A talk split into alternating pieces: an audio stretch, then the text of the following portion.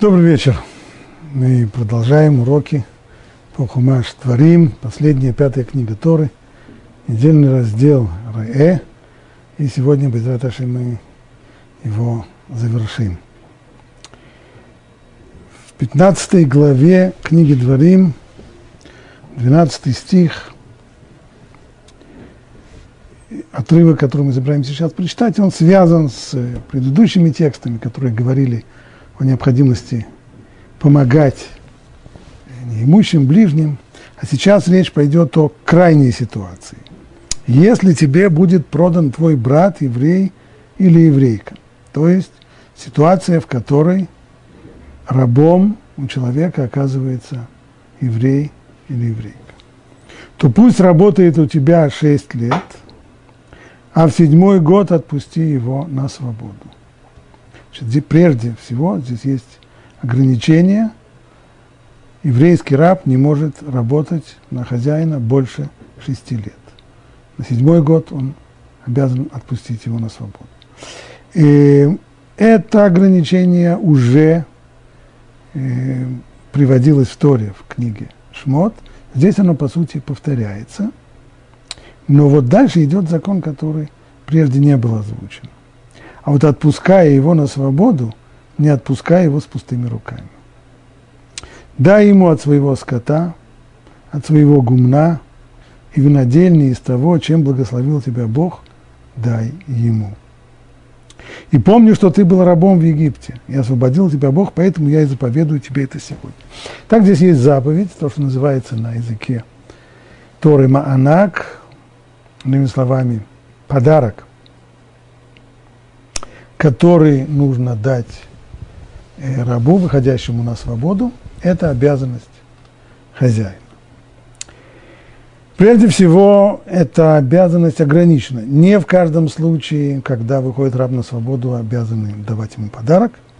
Раши тут приводит сразу же это первое ограничение. Говорит, Раши, посмотрим, как Тора формулирует самое первое условие. Если тебе будет продан твой брат. То есть написано это в пассивном залоге. В двух случаях может человек оказаться хозяином раба еврея. Либо этот э, еврей сам продался в рабство, он предложил в результате крайней нужды, когда он не может обеспечить потребности своей семьи, не находит работы по найму, то он продается в рабство. Второй вариант – это уже не добровольная продажа в рабство, а это проданный по суду – что значит проданный по суду? По закону Торы, если человек своровал, дай Бог, то он должен расплатиться, должен вернуть то, что своровал, и в ряде случаев заплатить еще штраф в размере 100%, то есть вернуть удвоенную сумму того, что он наворовал. Не всегда это, но в ряде случаев это действует. А как быть, если у него нету этих денег? В таком случае суд продает его в рабство за сумму долга, то, что он должен дать человеку, которого он обворовал. Тот, кто согласится его купить, должен внести эти деньги в кассу суда, а суд уже, в свою очередь, расплатится с обворованным человеком. Значит, все это снова при условии, когда у человека нет денег для того, чтобы расплатиться за с э, тем, кого он обворовал. Так вот здесь, поскольку сказано, если тебе будет продан твой брат, и сказано это в пассивном залоге, отсюда Раши делает вывод, стало быть, речь здесь идет не о том, кто сам продал себя в рабство, а тот, кто продан другими. То есть, иными словами, Писание говорит о человеке, который был продан по приговору суда за свою кражу. Вот ему когда он выходит на свободу, седьмой год, ему обязаны дать подарок за все те годы, которые он отработал. Хотя, снова, в принципе, его труд был оплачен уже тем, что купивший его господин внес деньги в суд за его продажу, и из этих денег-то, в общем-то, расплатились с жертвой кражи. Получается, что тот, кто не тот, кто сам продал себя в рабство, то ему этот подарок не полагается. Из текста Торы это следует довольно точно. точнее, которое делает Раши, с ним не поспоришь. Можно ли понять как, смысл, почему, почему именно так? Почему дается этот подарок именно тому, кого продал суд, а не тому, кто сам себя продал в рабство? Комментарий Миши Хохмы, Алексей Хамер из Двинска. Это простое довольно объяснение, техническое. Понятно, что этот подарок направлен на то, чтобы раб, выходящий на работу, как сказано здесь, не выходил с пустыми руками, чтобы у него были, чтобы у него от его работы, чтобы это было его так сказать, выигрыш, его выгода, его польза. Когда речь идет о том, кого продали, кого суд продал, то его польза очевидна. О, этот подарок идет ему в карман, с ним, с этим подарком он выходит на свободу, и с ним он начинает новую жизнь. Но если человек сам продает себя в рабство, если бы мы пойдем от противного, если бы такой же закон был и в случае, когда человек сам продает себя в рабство, то тогда тот, кто захотел бы его купить, он сразу бы посчитал бы. Значит, он должен, он платит ему, выплачивает ему определенную сумму за работу на 6 лет, а в конце 6 лет он еще должен будет заплатить ему еще и подарок. Поэтому, скорее всего, предполагаемую стоимость подарка он заранее вычтет из той суммы, которую он предложит за покупку этого раба. Таким образом, раб от такой обязанности заплатить ему еще и подарок ничего не выигрывает, ибо в любом случае, сказать, оценивая труд раба, который может получить хозяин за 6 лет, сравнивая это с теми деньгами, которые он готов за это заплатить, он заранее берет в расчет необходимость выплачивать ему, э, выплачивать ему эти подарки.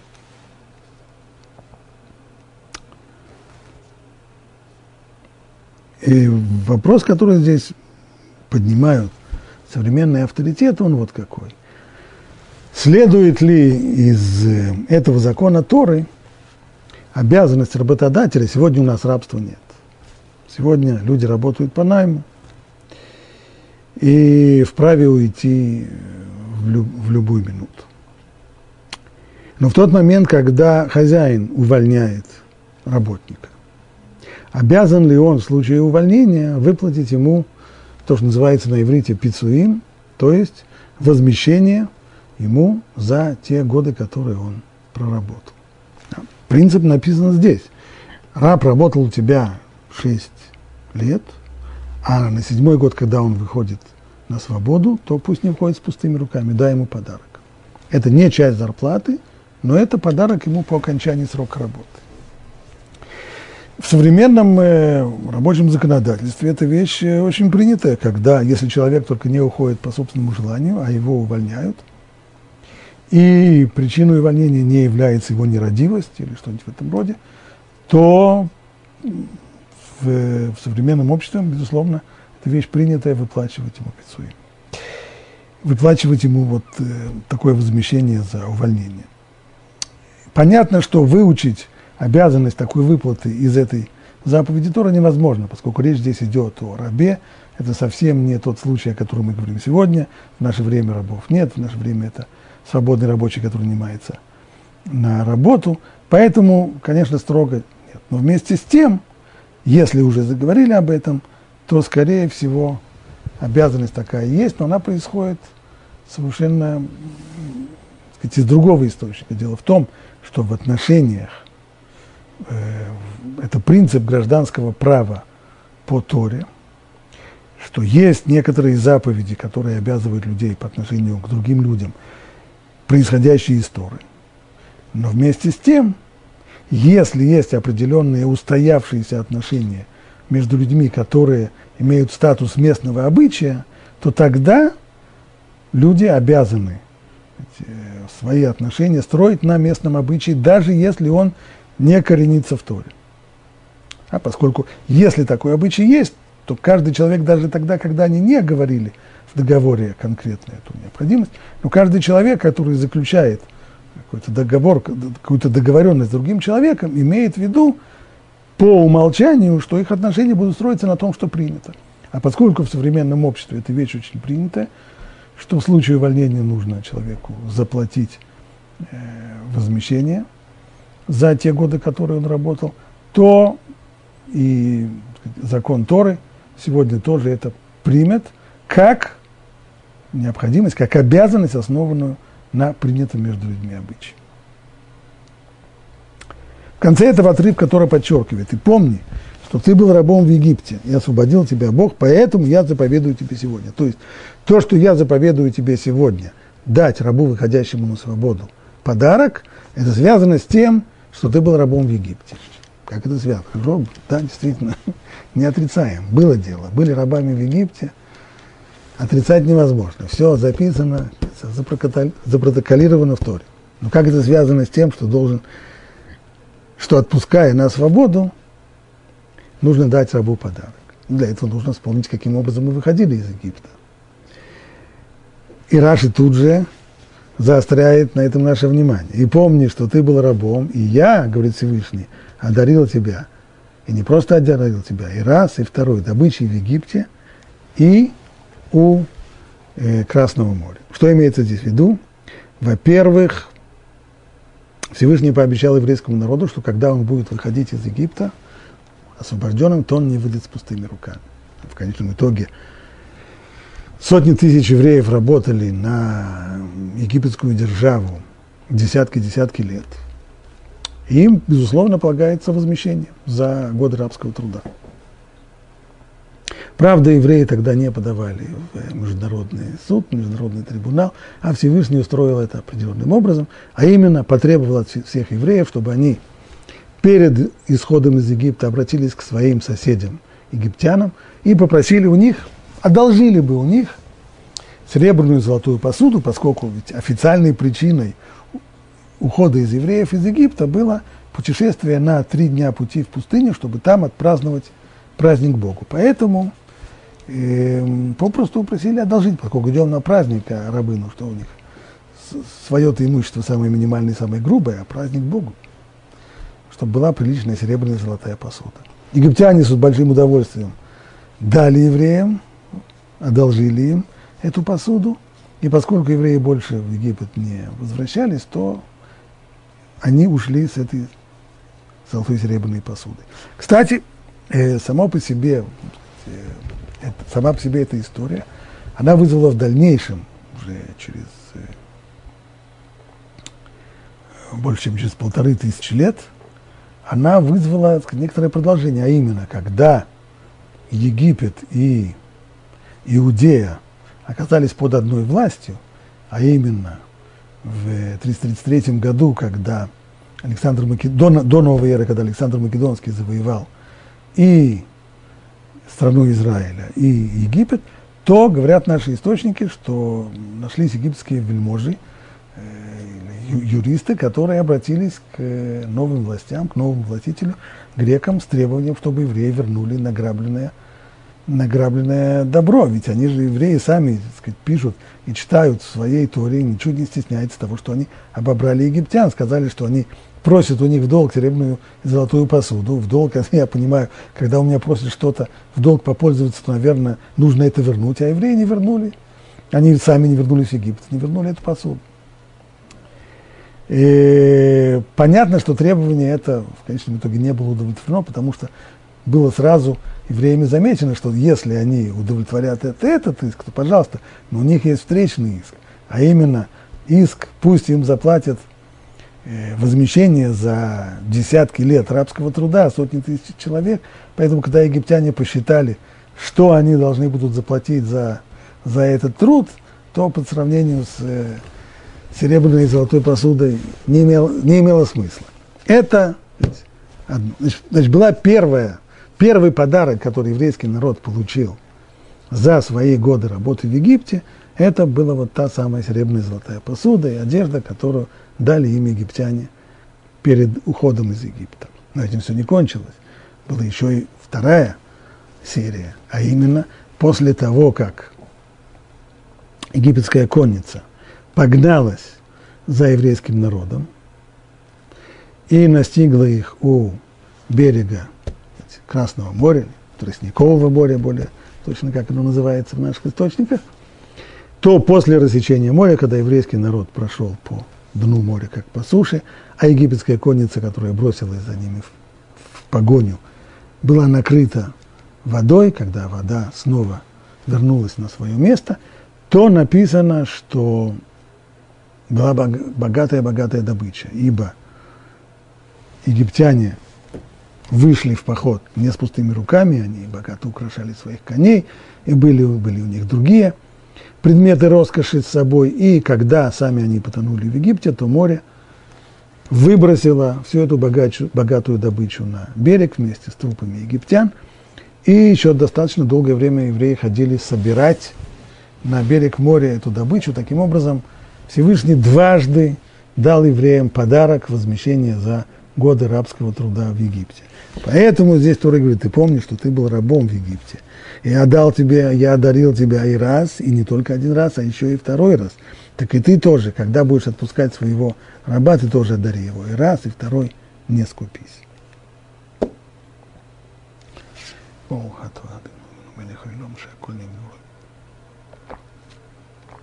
Вот здесь мы приступаем к 16 главе книги Дворим. В этой главе речь идет о праздниках Торы, но не о всех праздниках. Речь идет здесь о праздниках Песах, Шивуот и Сукот. При том, что Песах упомянут и книге Шмот, в предыдущих книгах Торы. А с другой стороны, праздники, такие как, прежде всего, и суббота, и праздники, такие как Рошишана, Йома Кипурим, они в книге Дворим не упомянуты, наоборот, они упомянуты в других книгах. А Песах упомянуты там и, и там. В чем? Какая здесь логика?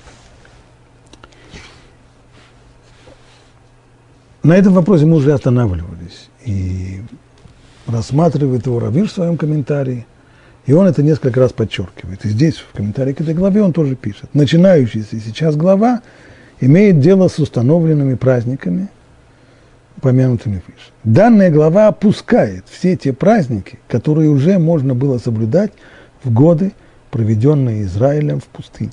То есть Шаббат, Роша Шана, Йом Кипур и Шминя Церет Симхатура. Иными словами, книга Дворим, или как она называется в русском переводе «второзаконие». Отличается от предыдущих книг Торы тем, что в ней записаны именно те законы, которые приобретают новый смысл или новое содержание, или вообще воз, их, необходимость в них возникает в результате перемены образа жизни евреев. До сих пор 40 лет они живут в пустыне под сенью Всевышнего, а сейчас они должны, они готовятся в очень короткое время, не больше месяца им осталось, к тому, чтобы перейти через границу земли обетованной, форсировать реку Иордан, захватить землю, которую Всевышний обещал еще их працам, и начать совершенно новый, оседлый образ жизни в своей стране. Вот эта перемена образа жизни, она вызывает к жизни целый ряд новый закон, новых законов или дает новое содержание, или новые детали, новые углы зрения тем законам, которые уже были даны раньше. Вот именно эти законы и записаны здесь. То же самое по поводу праздников. Что касается субботы, праздник Роши Шана, День суда. День суда никак не связан с тем, в каких условиях живет еврей. Живет ли он в шалаше в, в пустыне, или он живет в своей усадьбе в Израиле и пашет свое поле – возделывает свой виноградник. Никакой разницы. То же самое Йом-Кипур, день прощения грехов. А вот что касается праздников Шивот и Суккот, с ними все не так, ибо их закон Торы связывает с сельскохозяйственным календарем, который, безусловно, не имел никакого смысла в пустыне, в которой не, не, не пахали и не сеяли, а ели манну небесную, и сельскохозяйственный календарь там был совершенно неприменим. В книге Дворим, предназначенной для вступающего в страну Израиля поколения, повторяются лишь те праздники, которые могут обрести свое подлинное значение только в стране Израиля. Это Шивот и Сукот, а также те праздники, относительно которых имеется в виду здесь Песах.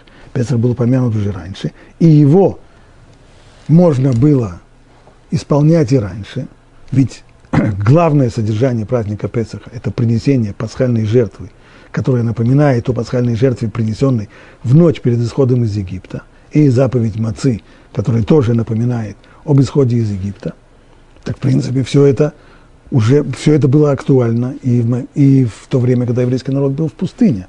Но вместе с тем здесь появляется совершенно новая деталь, а именно с момента, с того момента, как еврейский народ расселится в своей земле, завоюет свою землю и расселится в ней, то обязанность принесения пасхальной жертвы будет строго регламентирована, ее можно будет приносить только в национальном центре в Иерусалиме, где будет храм, поэтому вот это вот изменение, изменение этого закона, оно и зафиксировано в книге Дворим. Вот теперь посмотрим после этого предисловия, что говорит текст.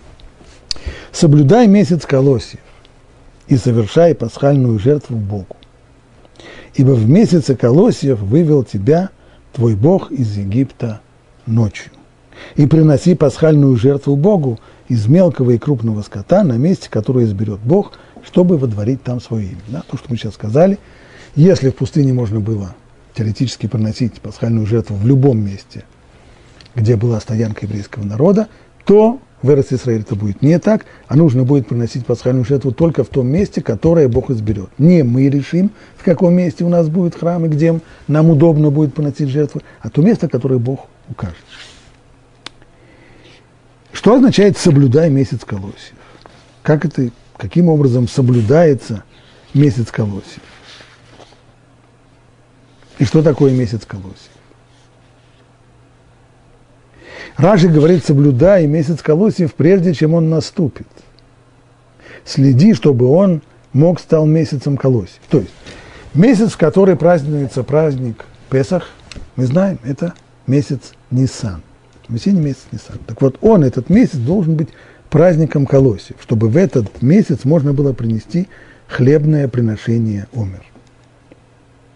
А если ты видишь, что это невозможно, что колосья наполнится к Песаху, то прибавь к году еще один високосный месяц. Все это очень мало понятно, начнем разбирать это тихонечку. Вообще, само утверждение «соблюдай месяц, месяц колосьев», в нем уже содержится некоторое внутреннее противоречие. Поясним. Что такое месяц колосьев? Это месяц, в который колосья набухают, тяжелеют. То есть по отношению к ячменю, а речь здесь идет именно о ячмене. Это первый злак, который, более ранний злак, который созревает весной. И вот само слово «авив», которое в современном иврите означает «весна», в языке Торы это вот месяц, в который, этим словом обозначается месяц, в который происходит вот это вот набухание зерен в колосьях. Это восковая, то, что называется восковая спелость. Это не полная спелость, когда уже нужно быстро снимать урожай, а это восковая спелость. Колосья уже набухли, но еще не до конца спелые. Если ячмень снимали вот на такой неполный на, на уровне восковой спелости, то в древнем мире, не будем говорить о том, как используют сейчас, часто хлеб из ячменя практически не едят, сейчас ячмень в основном используют для производства пива или виски. Есть, конечно, еще перловая крупа, которая делается из ячменя, но это меньшинство. Так или иначе, в древнем мире э, вот эти зерна, набухшие зерна, но не полностью созревшие, их еще доводили до полной готовности, прожаривая, поджаривая их немножко в, в специальном, в специальном э, приспособлении. От имени этого специального приспособления, объясняет Раши, назывался он Абув, вот от него и происходит значение слова Авив. Вот месяц, в который созревает, достигают до восковой спелости зерна ячменя. А где же здесь противоречие? Это должен быть месяц. Что такое месяц вообще? Основа месяца – это фаза Луны. Фаза Луны 29,5 дней. Если мы, если идти по Луне, то лунный год представляет собой 29,5 дней умножить на 12, мы получаем 354 дня. Это лунный день, это лунный год. Но если требуется, чтобы всегда месяц Нисан, а это мы еще уточним, с точки зрения звездного неба, месяц Нисан – это месяц, в который Солнце восходит в созвездии Овна, так, по, по, положению, по положению звездного неба. Так вот, этот месяц, когда Солнце, он называется он Нисан, когда Солнце восходит в, в созвездии Овен, в, в этот месяц должно быть созревание колосьев. Но дело в том, что колосья это созревают не в соответствии с лунным календарем. Им совершенно наплевать на фазу Луны. А созревание колосьев – это вопрос э, тепла. То есть, когда достаточно уже тепло, то по, уточним еще больше.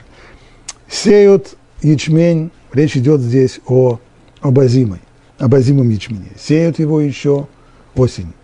Он зимует всю зиму, а как только начинается весна, чуть-чуть весна, чуть-чуть потепление, тут же он прорастает и созревает уже в зависимости от того, сколько солнечного тепла он получает. Значит, это вопрос солнечного календаря. Но солнечный и лунный календарь, они не соответствуют. В солнечном календаре мы знаем, Солнечный год – это 365 дней 6 часов. 365 с четвертью. Разница между солнечным и лунным календарем как минимум 11 дней. В результате получится, что если мы посмотрим от, вот, Песах должен приходиться на 15 число месяца Нисан. Месяц реальный, месяц Торы, я уже не говорю о том, как в римском календаре устраивали Э, месяцы по 30 или по 31 день, они, они не, не имеют под собой никакой серьезной основы. Просто делили солнечный день, солнечный год на 12 частей и пытались каким-то, каким образом устроить так, чтобы сошлось. Ну, потом пришлось в часть великих императоров, нужно было июль и август сделать по 31 день, в результате ограбили месяц февраль. Ну, ладно, это дела древних римлян. Но месяц Торы – это месяц реальный, то есть фаза Луны. Получается, что от Песаха до Песаха в обычном году 354 дня. Но для того, чтобы... И, и в результате что получится? А, день, а солнечный год 365 дней. В результате получится, что если сегодня у нас, предположим, Песах приходится, как это и требуется, на время весеннее, то всего лишь через три года он будет уже приходиться на разгар лета, когда не то, что не будут колосья набухать, а их давным уже давно не будет, поскольку их давным уже скосят, и это будет уже зерно в мешках или вообще уже в виде хлеба или пива и так далее. А через 15 лет праздник Песах придется на зиму, когда вообще никаких, никаких зерен не будет и колосьев-то не будет. Да. Таким образом, для того, чтобы вот это вот требование удовлетворить, чтобы всегда – созревание колосьев приходилось на месяц Нисан, и праздник Песах приходился всегда бы на начало весны, нужно привести в соответствие лунный и солнечный календарь. Каким образом это делается? В древности, когда еще в эпоху первого-второго храма, когда в храме Э, заседал Санедрин, то есть это высшая судебная коллегия, которая среди прочих всех своих обязанностей, она должна еще следить за сказать, еврейским календарем. Вот это была их обязанность. Что они делали? Каждый год в месяце Адар, это месяц предыдущий, перед Ниссаном, они отправляли делегацию, которая выезжала в поля для того, чтобы проверить, что происходит в полях, в ячменных полях. Есть ли шанс того, что в первой части месяца Нисан, который должен быть, по идее, следующим месяцем, будет наполнение э, зерен. Набухнут ли зерна? Да, для этого, понятно, нужно было иметь определенные агрономические знания и по состоянию ячменя сейчас смотреть, что будет через 2-3 недели. И если они приходили к выводу, что шансов на это нет, и не поспеет к началу месяца Нисан, созревания, вот эта вот восковая спелость ячменя, то они возвращались в Иерусалим, рапортовали Санедрину, судебной коллегии о том, что шансов нет. И тогда этот вопрос обсуждался всесторонне, после чего выносилось решение прибавить новый, прибавить еще один тринадцатый месяц. То есть, если сейчас, если обсуждается этот вопрос в месяце Адар, то следующий месяц объявлялся в день новолуния, объявлялся не Нисаном, не месяцем Нисан, который должен идти вслед за Адаром, а объявлялся вторым Адаром. И таким образом, внося этот год становился високосным, 13-месячным, и благодаря вот такому прибавлению приводилось в соответствие требования лунного и солнечного календаря. Так длилось много лет. Но в четвертом столетии новой эры создалась ситуация в действительности опасная. Известно, в 325 году император Константин, созвав Никейский собор, в общем-то провозгласил свою политику на то, что христианство становится доминирующей в Римской империи религией. Еще оно официально не было объявлено государственной религией, это еще в 380 году, но уже, в общем, дело к тому шло. И правящие круги, выражая свою э, приверженность новой религии, как новообращенные, прежде всего их, вот, их э, желание быть ревнителями новой религии прежде всего выразилось в ярко отрицательном отношении к евреям и в особенности к тому, что евреи, вот этот вот народ, который распял э, основателя их религии, Сына Божия, как они его называли, он живет в Святой Земле. И это, конечно, было ужасно. Поэтому начинается жуткое давление на еврейское население. Эрц-Исраэль, иудеи,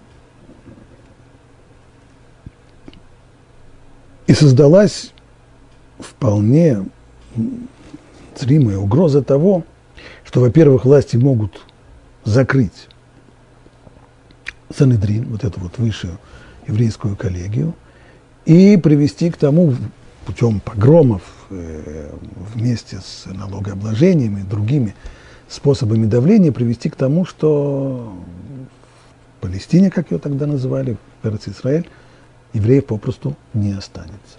По крайней мере, направление такой политики явно обозначилось. Какое это отношение имеет к, нашей теме? А дело в том, что Санедрин может устанавливать эти високосные годы и заниматься вот установлением праздников и приведением в соответствии лунного и солнечного календаря, только находясь в Эрец-Исраиле.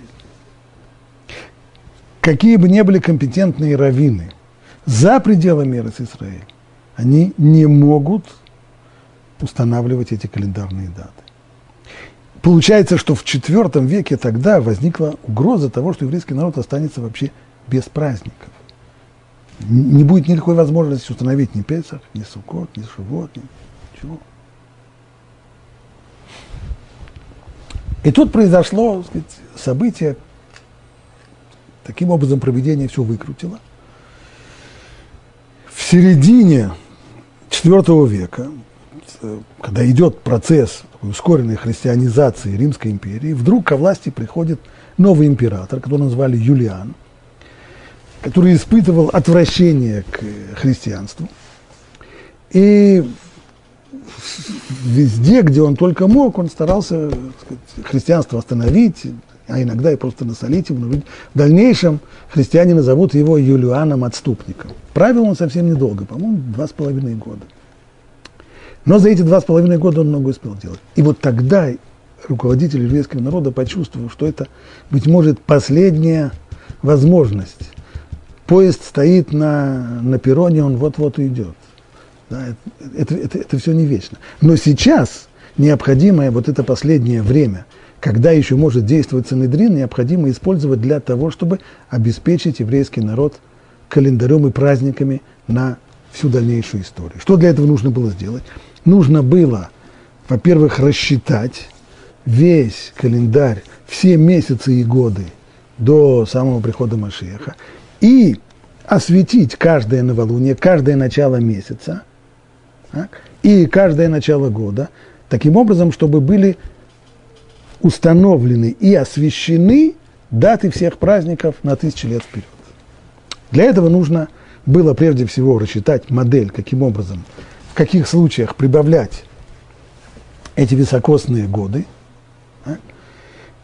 Расчет основывался на том, что точка начала весны, а весна начинается, помню, как когда я учился в, детстве, в школе, в детстве, объясняю, что весна начинается 1 марта. Но весна не начинается 1 марта. Так? Астрономическая весна начинается 21 марта. Это день весеннего равноденствия. Это действительно начало весны. День, когда в этот день продолжительность дня и ночи сравнивается, и с этого момента начинается весна. Вот этот вот э, точка, день весеннего равноденствия должен прийтись на первую часть месяца Нисан, месяца, в который праздник Песах. Это точка, в которой все закрепляется. Теперь нужно было рассчитать, каким образом все это сделать, как привести в соответствие два календаря. Значит, подсчет был сделан следующим образом, если мы посчитаем просто. У нас есть солнечный, солнечный год, это 365 дней и 6 часов.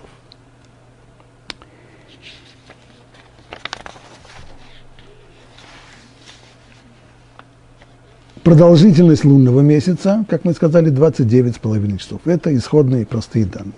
За, значит, предложенная была модель, вот какая, взять за основу 19-летний цикл. Сколько дней получается в 19-летнем цикле, если мы берем 19 солнечных лет? 365 с четвертью дней умножаем на 19, получается 6939 и 3 четверти дня – если мы разделим это на продолжительность лунного месяца, 29,5 дней, то мы получим, приблизительно получим число 235 с четвертью месяцев. То есть получили число, вот этот 19-летний цикл дал возможность вместить в него почти целое число лунных месяцев. Теперь, если бы, мы, если бы не было високосных лет. Мы берем 19 лет по 12 лунных месяцев. Сколько было бы 19 на 12, сколько бы было месяцев в этом 19-летнем цикле? 228. А их влезает, лунных месяцев 19 солнечных лет, их влезает 235, еще с четвертью. Но, по крайней мере, 7, получается остаток 7. Вот мы и получили количество лет, 7 високосных лет, которые нужно распределить на цикл в 19 19 лет. Это приблизительный подсчет, который может воспользоваться любой даже некомпетентный человек.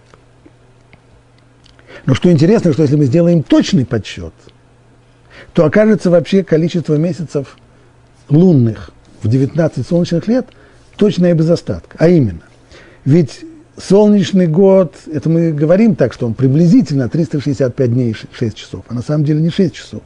Он на самом деле 300, 365 дней, 5 часов 48 минут 46 секунд. И фаза Луны, она тоже не 29,5 дней, а 29 и 535 тысячных. Так вот, если мы разделим, получается, что если мы прежде всего возьмем продолжительность солнечного дня, помножим на 19, то мы получим 6939 и не три четверти дня, а 6 десятых суток. И если это разделим на 29, на продолжительность фазы Луны, лунного месяца, 29 целых 535 тысячных, то мы получим 235 лунных месяцев без остатка. Ровно. Вот этой моделью и воспользовались тогда мудрецы, рассчитав таким образом наперед все месяцы и все годы, установив дату каждого праздника и осветив эту дату, недостаточно было установить, ее нужно было еще и осветить, и благодаря этому у нас сегодня есть праздники. В действительности, всего лишь через короткое время после этого Юлиан Отступник, римский император, был убит на войне.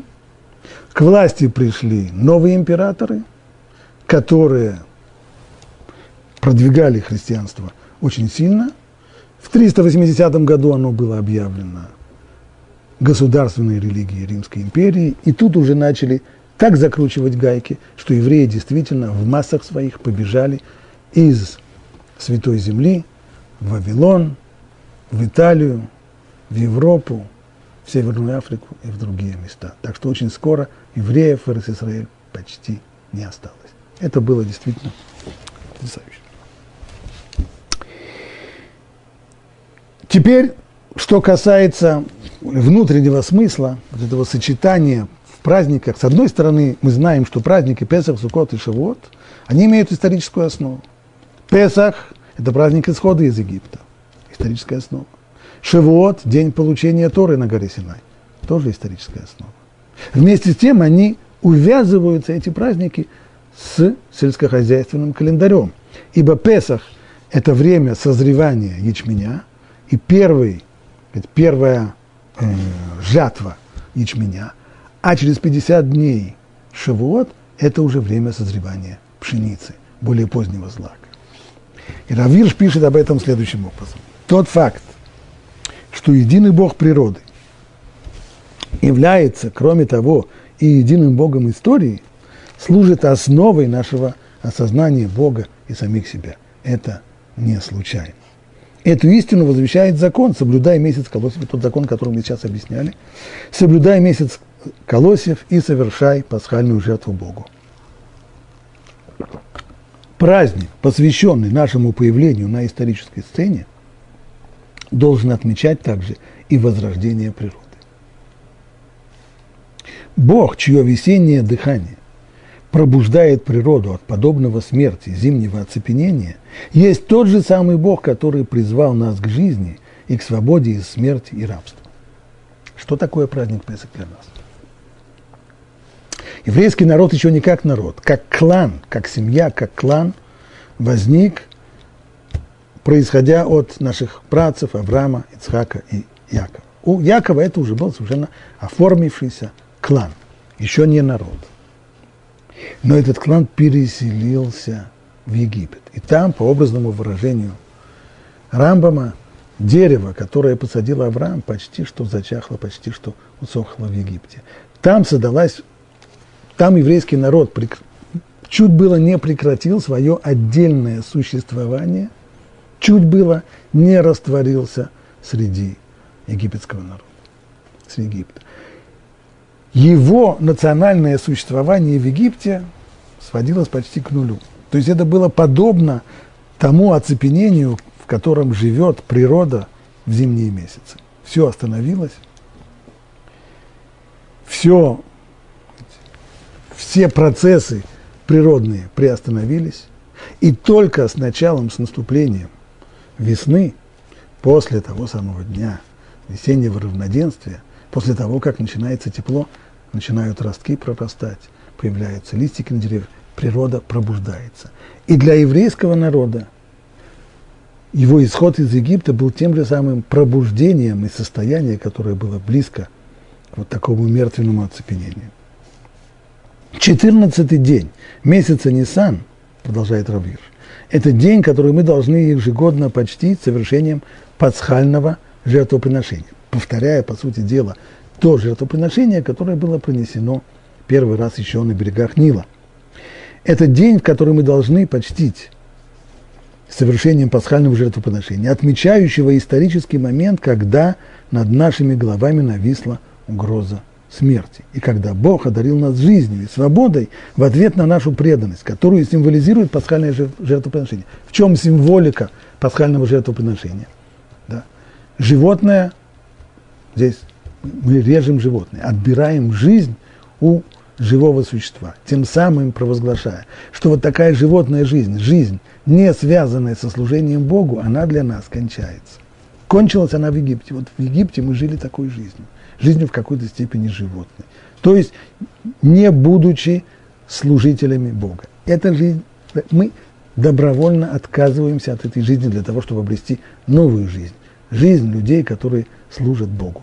То есть это жертва, выражающая вот такую вот преданность, преданность Богу.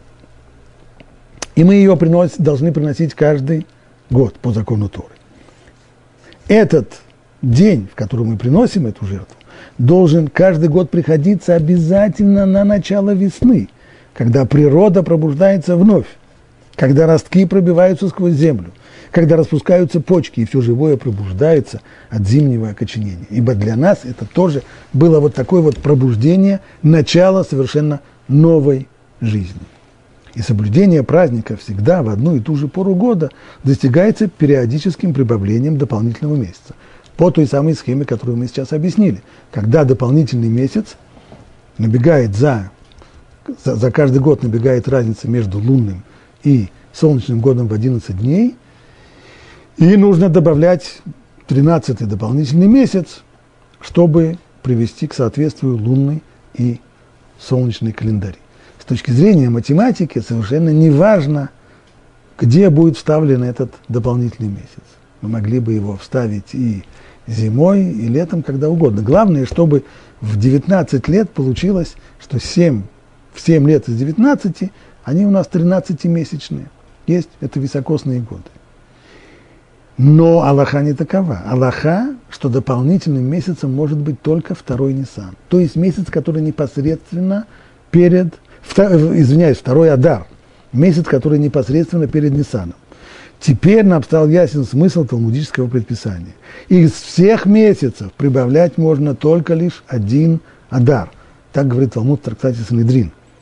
То есть, нам, нам понятно, почему можно делать необходимую корректировку календарного цикла, прибавляя именно второй месяц Адар, а не какой-нибудь другой месяц.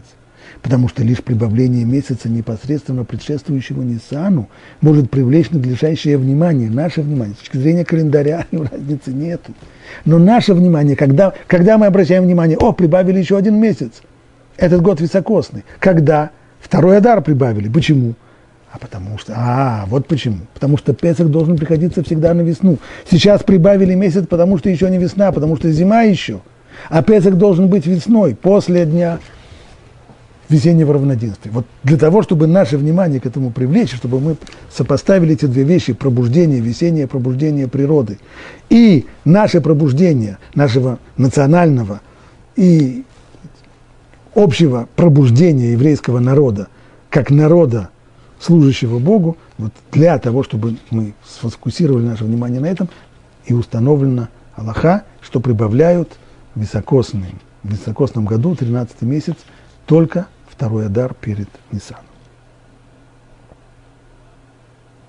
И дальше Тора говорит,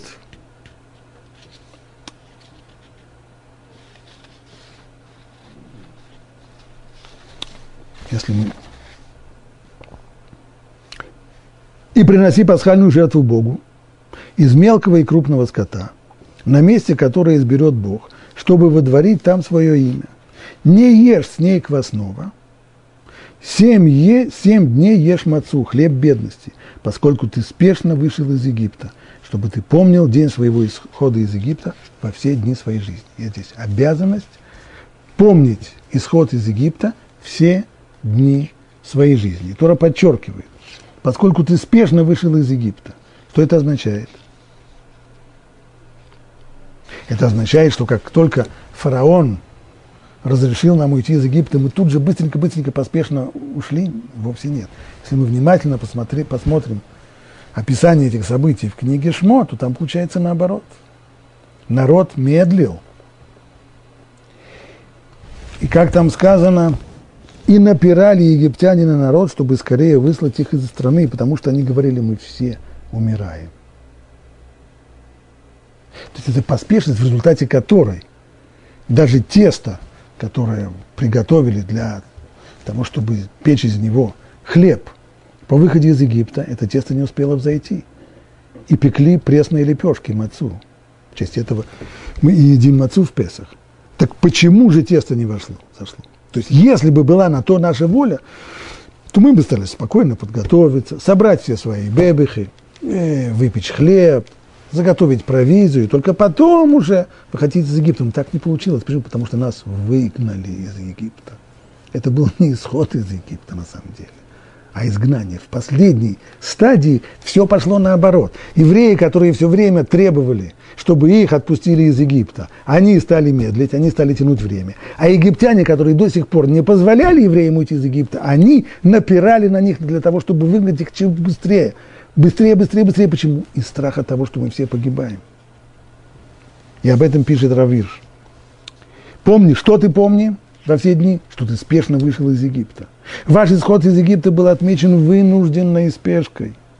Божья десница тяжко легла на египтян, так что они, те самые египтяне, которые ранее отказывались предоставить нам всего даже три, что у них просили всего лишь? Три свободных дня. На три дня отпустите нас, на три дня мы пойдем в пустыню на три дня, принесем жертву Богу и вернемся. Нет, нельзя, работать надо.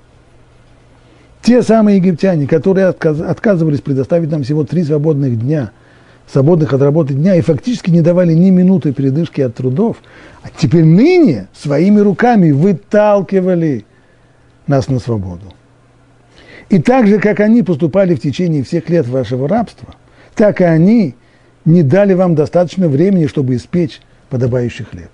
Да? То есть как до сих пор было жесткое такое давление, скорее, скорее, скорее на работу, теперь уже на работу уже не надо. Ну что, хорошо, уходим, уходим, уходим. Только дай, по-человечески, дайте время хотя бы бутерброд сделать. Нет!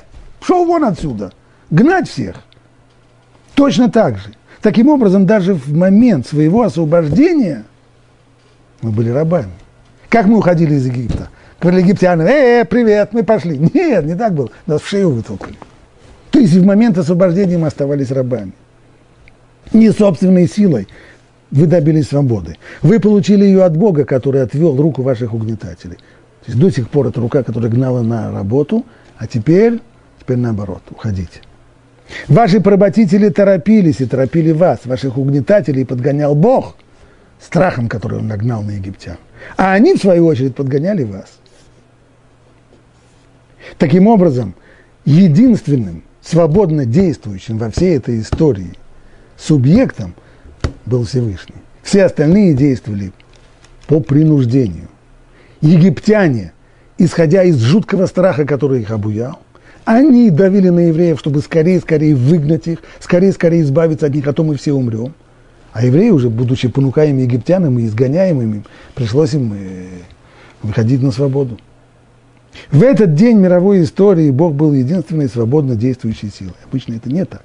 Обычно Всевышний предоставляет человеку возможность выбирать, каким образом действовать. Но здесь никакого выбора не было. Жуткий страх гнал египтян, а они, в свою очередь, гнали в шею евреев. Потому что этот день, почему Всевышний так устроил? Почему не дал нам по-человечески нормально, как людям, уйти из Египта? Потому что этот день должен стать исходной точкой всех наших будущих мыслей и поступков. Песах – это основа всего иудаизма.